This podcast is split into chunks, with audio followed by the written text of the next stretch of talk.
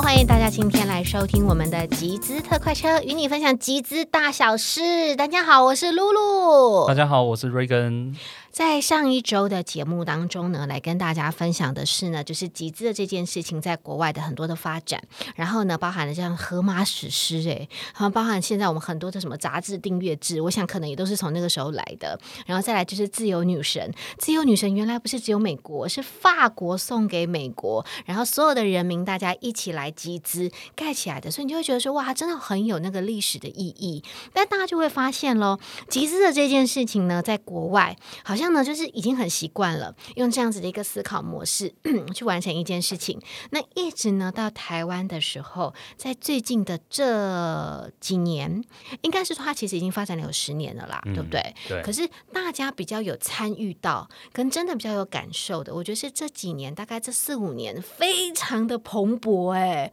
你每一天在你的不管是 Facebook 上面啦、IG 上面啦，然后或者是各种网站上啦，你都会看到就是很有趣的集资商品，然后就觉得哇，这也太奇妙了吧？对 对，好，所以呢，我来跟大家分享几个，就是嗯，我最近看到的，在最早期的时候呢，因为啊，我其实自己是一个蛮喜欢运动跟跑步的人，然后呢，最早期的时候，我自己也非常热爱，就是。有一阵子很流行那个 zombie，就是那个僵尸，对，然后丧尸有没有哈？然后呢，每次在 Halloween 的时候，我就会把自己画成那个鬼，然后呢去天母参加人家的那个游行，对，然后呢我就觉得这个太好玩了。后来你知道，在那一年，因为慢跑这件事情，然后就开始跑，呃，就是呃有僵尸路跑，对。然后僵尸路跑的时候，不是又要化妆嘛，又要干嘛干嘛，所以它比一般的路跑呢，跑出了很多很多的这个经费需要出来。对，所以就每一个人，你可能就是多少钱，然后呢，他就会帮你弄好了之后，让你去跑，然后跑的时候还会送你一些相关的纪念品。对，然后你就会觉得哇，这个活动很有意义，很好玩呢。有跑又有拿，真的真的真的，对，真的。所以我就觉得，哎，集资这件事情真的很有趣的是，它不是只有商品，它可能是在活动上面，大家也都可以参与。对不对？对啊，嗯，好，所以我们其实看到台湾的集资呢，呃，最近几年当然就是从大家从 FB 看到非常非常多的产品，对，好，当然这种集资东西从我们上一集提到，从国外开始有了国外的募资网站，嗯，一直到台湾在二零一二年开始也有所谓的台湾的集资的一个网站，嗯，好，当然在一开始的时候总是一开始的时候都是最难的，好，所以在这种。概念性的东西在台湾，然后就要透过网络，而且在还没有看到摸到之前，就要先投入一笔钱。对，好，那其实对于台湾这个文化是呃比较一开始是比较难接受的。嗯，但最近几年越来越多人可以开始，因也由于消费的一个改变，大家开始习惯在网络上购物。对，那购物之后可能看来看去都是一样东西，只是在比价而已。嗯，一直到现在开始有所谓的折折啊，对，Fine V。嗯，这两大一个网站，它开始有针对这种不管是台湾的新创商品，但也发也让国外的集资者呃赞提案者也看到台湾的一个集资的一个市场，嗯，跟它的潜力，嗯，好，它可以让它的产品不只是西方世界人可以使用到，他也希望来扩展到亚洲，让亚洲的人也可以实现，嗯，体验好他的发明跟他的创造。对，好，所以现在开始也越来越多国外的团队。不管是国内团队、国外团队，现在其实已经发算是发展的非常的成熟，也非常的蓬勃。嗯，对，就是大家开始越来越能够去习惯啦，哈。因为其实从网络购物开始，然后大家已经习惯在网络上面看照片啦、看图片啦，然后呢听听故事啊，然后就觉得嗯应该可以哦，哈。所以呢，包含了就是很多的创意活动啊。那像刚刚比如我讲的这个僵尸路跑，哈，那一直到现在呢，有越来越多的这个商品化的这个东西。所以呢，在商品化的东西上，我觉得最近大家应该印象很深刻的是有一个灭火器，对灭火器。然后呢，那个灭火器呢，我觉得大家以往的时候看到灭火器，我们小学的时候都是那个消防队员有没有？然后来到学校，然后就教你拿，然后就说你要先。把那个罐子拔起来，然后对准火源，然后你要用力一压，然后像嗯这样子，然后就觉得哦那个好大。我的印象中，我都觉得那个是拿来就是你知道就打坏人啊，然后抓歹徒啊，怎么就是把坑然后弄昏的那一种。可是呢，现在呢，它把它发展成了就是好小哦，大概像我们的一个矿泉水这么大。对。然后呢，重点是它的形状非常的漂亮。不知道的人，我觉得放在你家，人家可能以为那个是什么空气的什么喷雾，或者就是那种精油喷雾对，的那个感觉，然后就这样，美发喷雾，对，然后非常的美，有那个白色的啦、红色的啦，哈，甚至嗯，居然还可以请到徐若瑄来做一个代言。对，我觉得天呐，这种东西，哎，集资不就是想说应该没有办法有什么明星代言这种吗？所以他居然夯到这个程度，哎，对啊。好厉害哟、所以，我们从除了灭火器以外啊，我们在这种、我们归类叫小家电，好这种轻生活的一些产品，是好，我们也看到在其实，在二零一九年也有一个轰动一时的产品，它是空气清新机，哦，它是来自于新加坡的品牌。嗯好，那它也是一个新创团队，所以它其实在之前就有出过呃空气清净机的产品，在二零一九年的时候，在去年它推出它的第二代。嗯，好，所以它的第二代的产品呢，其实在台湾呃总共募资了将近一亿台币。怎么这么厉害啊？空气清净机其实，在台湾几乎每一个人家里都有哎、因为我们又潮湿又容易过敏啊。对不要说什么录音室里面现在就有一台，到哪里都有哎、对，所以其实他们在它的除了它的产品，它的过滤啊比较符合亚洲的市场，还有亚洲的环境。嗯嗯，好，再加上说他们的整个从他的创意发想到之后他的售后服务等等，好，比较跟大家看到跟拿到，还有用过之后，他一整串体验，他其实养出了不少的铁粉。好，所以导致于他在第二代二零一九年在 Flying V 这个募资平台推出的时候，就创下了一个台湾很多新闻在报道，一个空气清新机可以募资募到一亿新台币，它是不是可以挂在胸前的那个？没有，它就是摆在家里的。摆在家里的哦。对哦然后我知道，就是说从那个摆在家里的到最后，还有一个是挂在胸前对，的。胸前的，最近也非常的流行，从武汉肺炎开始之后，它就挂在胸前到哪里，然后就说它是一个隐形的，有没有？然后就对防护起来的。所以其实，在小家电上面，其实我觉得大家的创意也都非常非常非常的多。对嗯，所以除了到呃家里的这个家电之外，有些在学生的部分也都有蛮多的提案的，对不对？对，其实我们看到现在也越来越多学生从大学的开始有一些育成中心啊，嗯或者说老师带着学生一起做一些创作。好，从我们也是从最近几年几个案子，从可能大家听过的叫 Lasty 嗯啊，它是由成大的学生来发明这种呃便当食物袋。好，它是结合这种呃罐子啊、好跟那个手提袋是。一是，个概念。等于说，我今天带便当的时候，它是一个容器，嗯，好，但是它又具备一个手提的功能。对，所以，我像我们像台湾常常就会去买面啊，买什么，那嗯。其实很环保的人都会希望带自己的餐具。对，所以我今天带出去的时候，我就不用再去用那个塑，再塑不用去胶袋了，对，请对。他给我塑料袋，我就直接拿一个手提袋到那边嗯。打开来，好，我就可以倒汤啊，倒什么倒什么，嗯嗯，然后呢，我就把它关起来，好，我又可以手提，对，好，所以一个可以去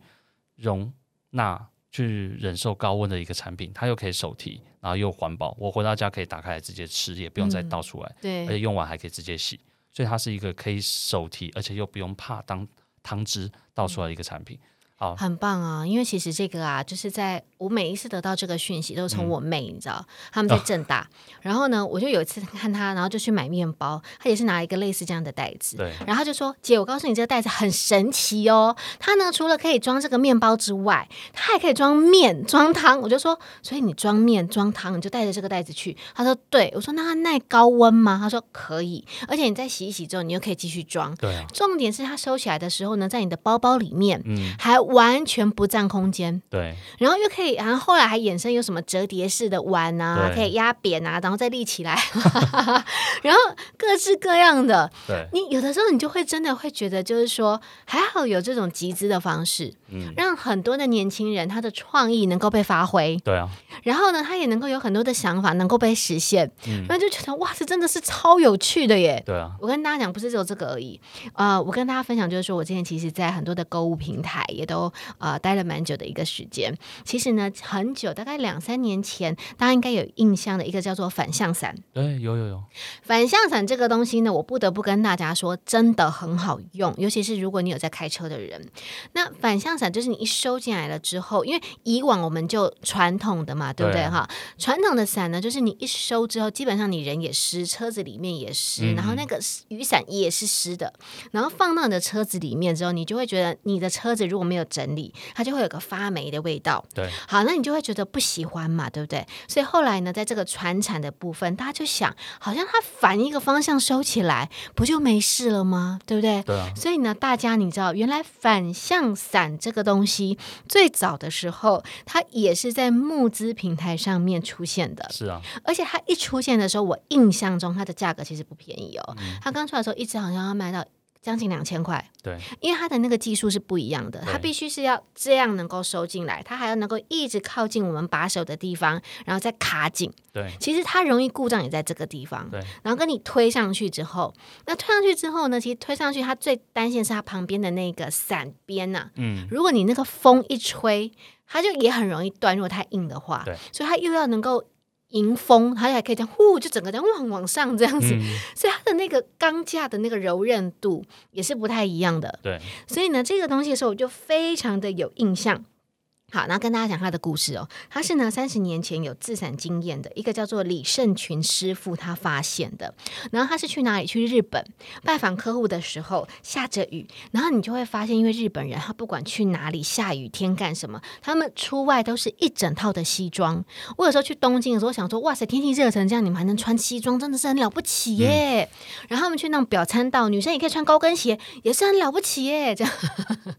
好，那他们就发现了，嗯，这样。子果然下雨天的时候是会把自己弄得全身湿了哈。好，所以呢，后来呢，他们就觉得这样也不太 OK，所以呢，他就设计出了反转伞，在二零零四年跟二零零六年的时候申请专利。不过在那个时候，你跟大家讲的时候，大家很难想象，因为不像现在有那么多的影片啊、网路啦，对啊，可以去展示给大家看，说哇，这个东西这么厉害，所以没有人要买。对啊，就乏人问津。但是一直到现在了的时候，就跟那个灭火器一样，因为影片的拍摄啦，对，因为有明星的代言啦，网红的代言，网红啦，开箱，然后开始，然后大家发现，哇，这东西真棒哎！所以现在的人对于新的创意的接受度其实是很高很高很高的。对，然后你就会发现，反向伞其实到现在，我记得我上一次买的时候是三支九百九，九百九，三支九百九。一通电话，货到付款，再配到你家，